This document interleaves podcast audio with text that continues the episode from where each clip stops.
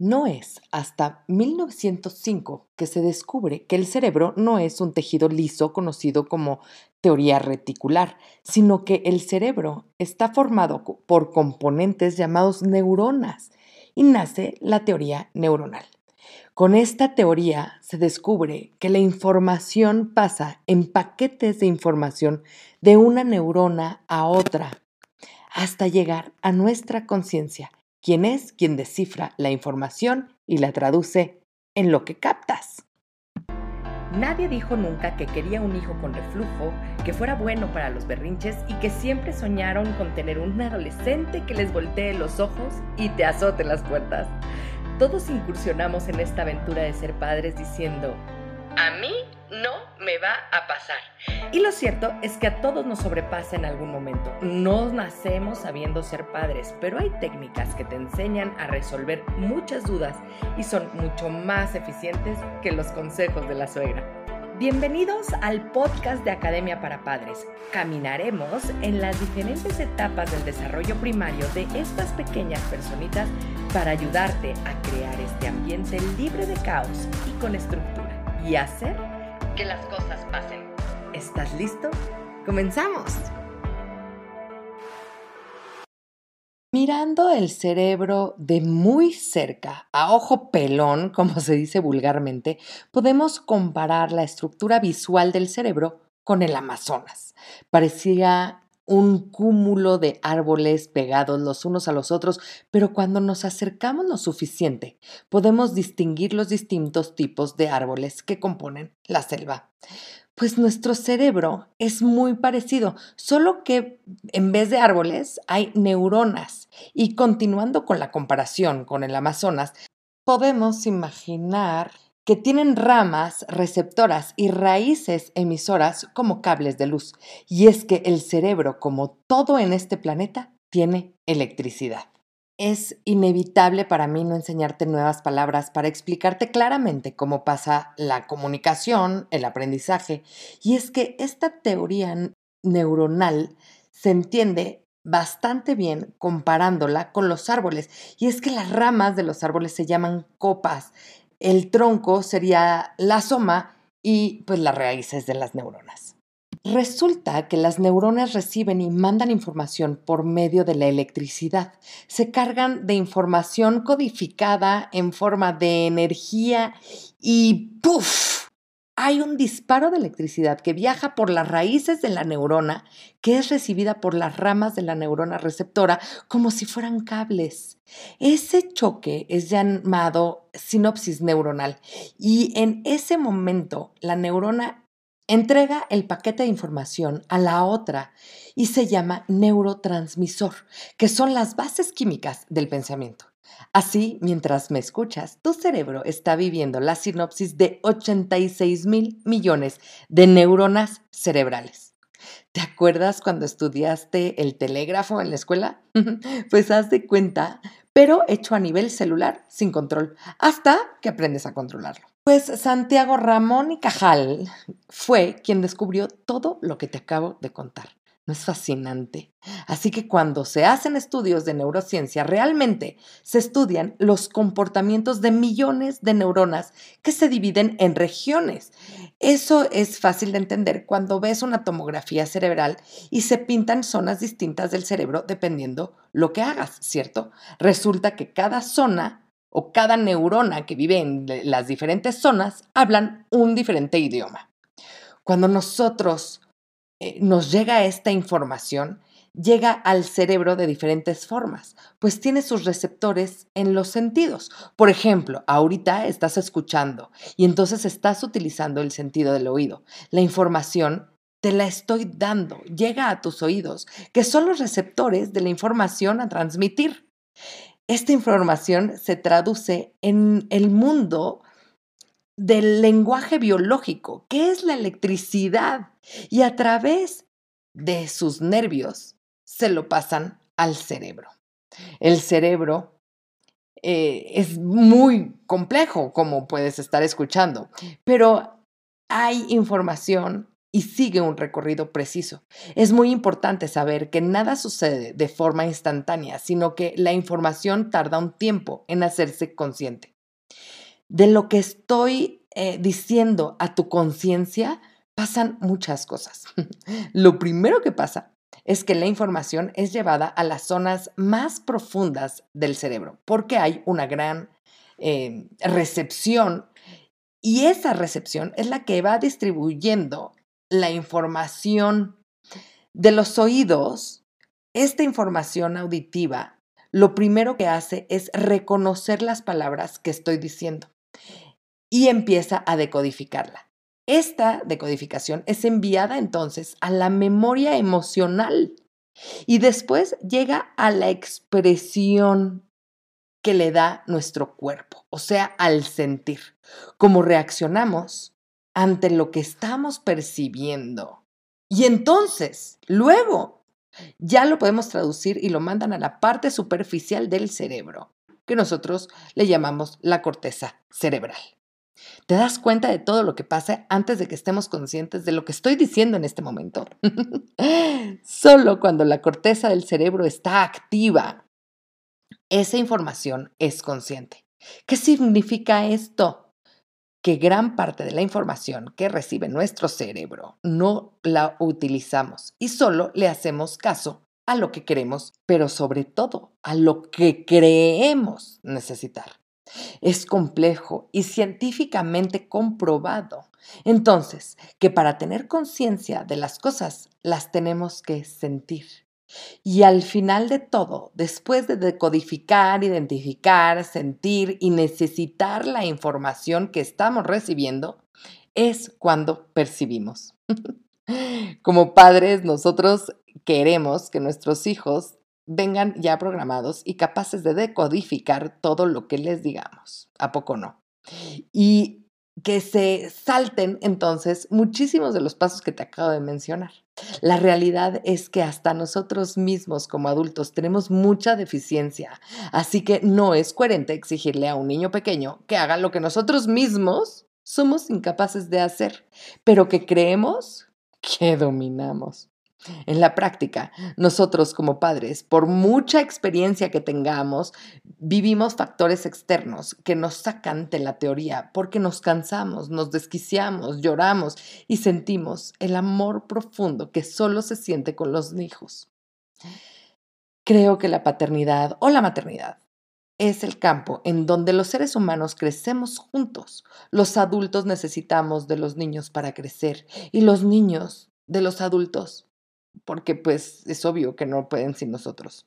Existe un campo de investigación llamado coherencia fisiológica, que habla de la transmisión de padres a hijos, especialmente de la madre a los hijos, que va mucho más allá de la palabra y de la expresión. Los sistemas endocrinos están correlacionados, los cerebros, los corazones, son colecciones que se sincronizan, pero que no se duplican. Así que por más que quieras, no, tu hijo no va a ser tu doble. a lo que quiero llegar hoy es en aprendizaje y es que entonces no se puede aprender sin sentir, por lo que es de suma importancia entender la importancia de las emociones, del derecho a sentirlas, a expresarlas, hay muchísimas técnicas de gestión de las emociones que son muy interesantes. Una de mis favoritas es pues la neurociencia, porque cuando a nosotros nos llega la información no nos damos cuenta del tiempo que tardó en pasar por todos los sentidos que te comenté, por la emoción hasta hacerla consciente. También tardan un tiempo en prepararse en el cerebro. Pero ¿qué pasa? ¿Qué es esa preparación? pues es la preparación de la emoción. Se está preparando cuando está en emoción esa información. ¿Y cómo ser consciente del inconsciente? Pues escuchando nuestro cuerpo, porque ese sentimiento es el momento anterior a la conciencia. Por eso se dice que el cuerpo sabe lo que la mente no se ha dado cuenta es un marcador somático. Así que si nosotros tenemos conciencia corporal, yo puedo observar en mi cuerpo lo que se está preparando antes de que ya se haya expresado. Yo sugeriría en la educación, trabajar más con la expresión del propio cuerpo. Si desde pequeños los niños aprenden a reconocer las emociones en su cuerpo, que aprendan a tener conciencia corporal, dónde está la alegría, dónde la sientes, dónde está el enfado. Entonces podrían entender los seres humanos con esa conciencia que algo va a pasar, que el niño aprenda a reconocer su postura física que aprenda a relacionarse con su propio cuerpo. William James decía, no lloro porque estoy triste, estoy triste porque lloro. Sin sentimientos, la emoción sería una noción abstracta, solo un concepto intelectual. lo tienes que sentir en el cuerpo. No es lo mismo decir estoy frustrado que estoy frustrado. Pues sí, hasta en la escritura existen los signos de puntuación. Son importantes para la expresión.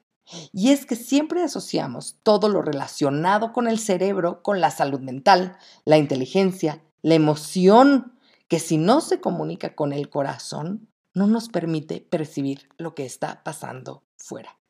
Debes entender las cosas por el cuerpo. Con la neurociencia hemos avanzado un montón en la comprensión de la emoción con el consciente. La neurociencia engloba todo el cuerpo. Por eso, cuando un niño se cae, se voltea a mirarte, ve tu reacción y aprende a reaccionar por imitación. Si te ve angustiado, siente que se debe angustiar. Por eso son importantes los ambientes, ¿ves?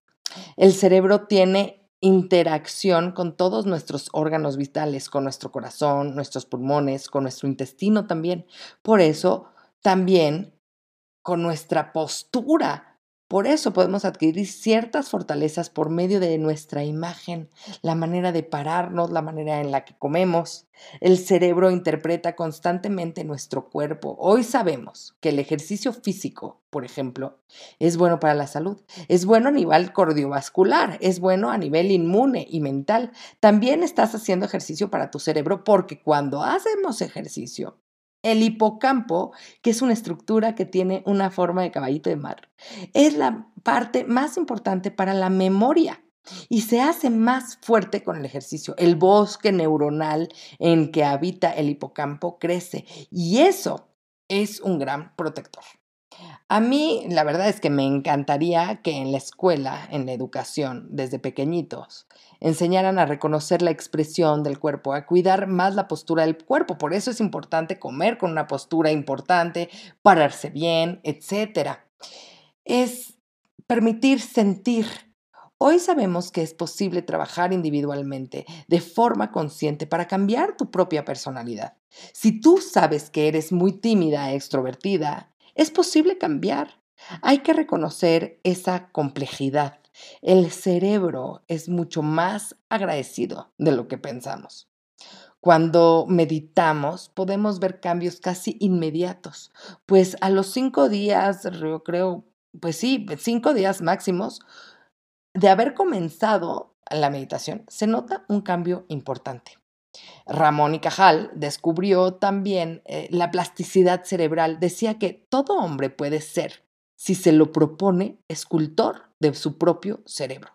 La neurociencia estudia cómo es la plastilina de la que está hecha el cerebro, los hábitos, cómo funcionan, cómo se transmite la electricidad, cuáles son sus mecanismos. Nuestro cerebro tiene una actividad que es espontánea, nutran nuestras experiencias, nuestros estados mentales, tienen mucha capacidad, pero que es involuntaria. Nosotros creemos que actuamos como queremos y y pensamos que tenemos el control de nuestro cuerpo. Y, pero la verdad es que no siempre es así. Lo bueno es que ya se probó que podemos moldear nuestro cerebro como nosotros necesitamos o queremos. Una de las principales posibilidades para controlar a nuestro cerebro son los hábitos. ¡Tarán! Cuando nuestro cerebro se acostumbra a algo, es muy difícil cambiarlo porque, porque entre todas las opciones que tiene, siempre va a escoger aquella opción que sea más fuerte en el cerebro, es decir, que más veces haya sido utilizada. Para cambiarla, le debes decir que debe hacer, porque la verdad es que no se le va a ocurrir. es el cerebro. Realmente no tenemos la posibilidad de eliminar las cosas fácilmente. Hay que entonces reemplazarlas por otra actividad, repetirle constantemente hasta que eh, se domine, ¿no? Por esta nueva actividad, que se sustituya a la anterior. Así, este nuevo hábito toma el lugar del hábito que acabas de sustituir. Una universidad de Inglaterra demostró que la generosidad y la amabilidad hace que la gente sea más feliz. Hizo que un grupo de gente que no era generoso por naturaleza, porque los encuestaron, ¿no? Les preguntaron, ¿tú crees que eres gentil? No, pues no soy, pues ahí está. Entonces, ellos sabían que no eran generosos conscientemente ¿eh? y les pidieron que fueran conscientemente generosos y amables y fue un éxito. El amor, la generosidad, el optimismo se puede cultivar cuando lo siembras y cuidas la cosecha. Por eso cuesta muchísimo trabajo y aquí es en donde entra el propósito. Cuando algo más fuerte que tú mismo te mueve, no hay obstáculos que te detengan.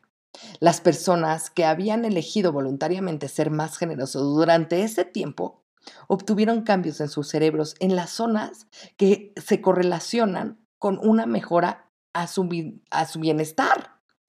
Se sentían más felices las personas que habían fomentado el optimismo porque también habían tenido cambios en la estructura cerebral. ¿Te das cuenta? Hay veces que yo misma me siento con mil cosas en la cabeza y no me concentro en ninguna.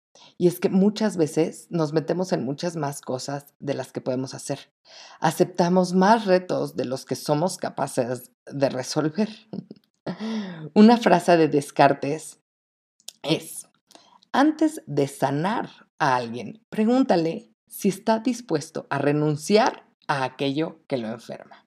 Ay, Qué cosa, ¿verdad? Bueno, para los adultos creo que es un poquito más fácil y podemos poner este ejemplo, por ejemplo, el cigarro, ¿no? Ay, es que no quiero, quiero dejar de fumar. Bueno, ¿estás dispuesto a dejar de fumar de verdad? ¿No?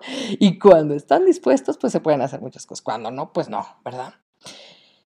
Yo creo que muchas veces no queremos renunciar a muchas cosas y el precio que pagamos tiene que ser, pues la verdad es que muy caro y a veces no siempre es la mejor expresión emocional. Como mamá, pues sí, es normal sentirse así, porque no solo debes ver por ti, por tu trabajo y por tu casa, pero también por tus hijos, por tu esposo y a veces con los que se juntan en tu familia, ¿no? Hay un estudio en el año 2012 que hizo la Universidad de Harvard que está muy interesante porque demostró que el 47% de tu tiempo en el día, o sea, o sea, casi la mitad del día, estamos, eh, mientras estamos despiertos, estamos haciendo una cosa mientras nuestra mente divaga. Y además comprobaron que entre menos atención tengas, más infeliz eres y menos te interesa la actividad. Ajá. O sea que nuestros hijos se aburren en la escuela porque divagan y los regañan porque no se pueden concentrar cuando hay estudios que demuestran que en promedio una persona adulta puede concentrarse al 100% en la misma actividad solo seis minutos. Qué crueles somos.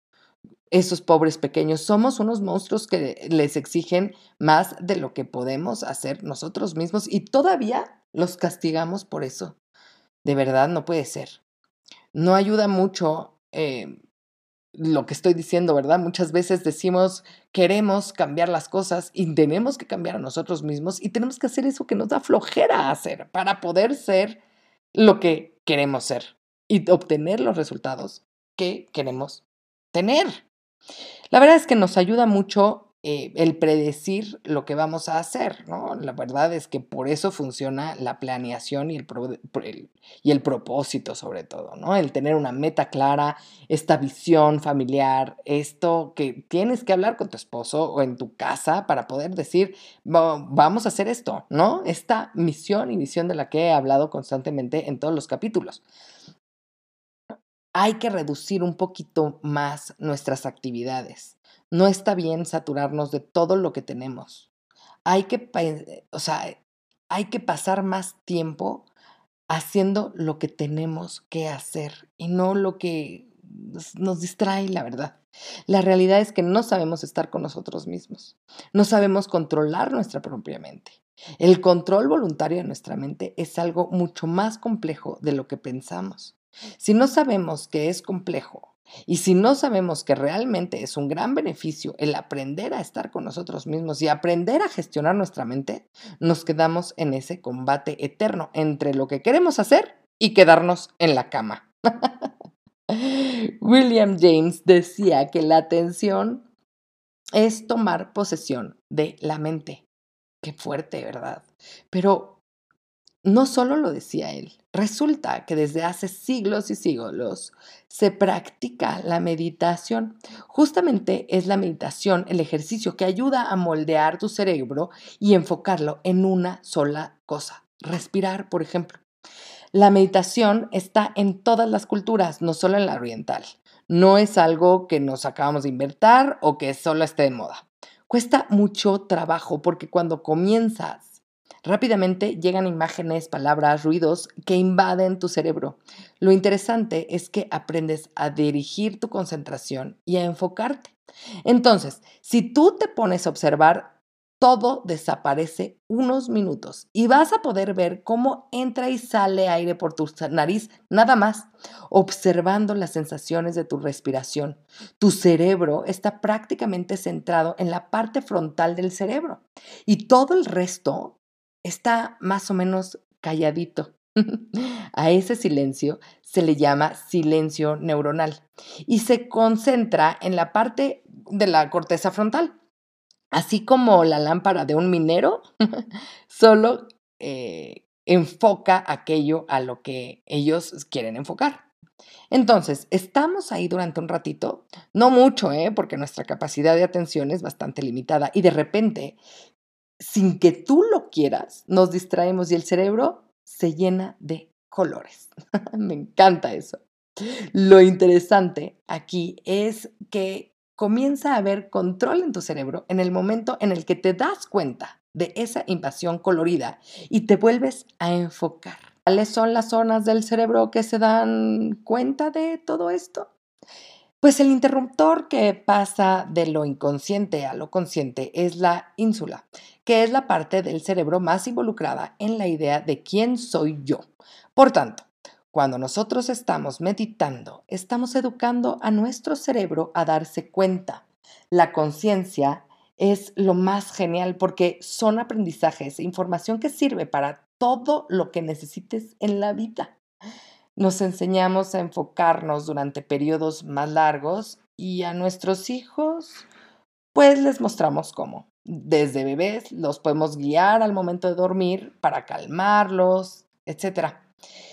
Es curioso porque la religión la llama oración y la psicología introspección y la ciencia pues meditación.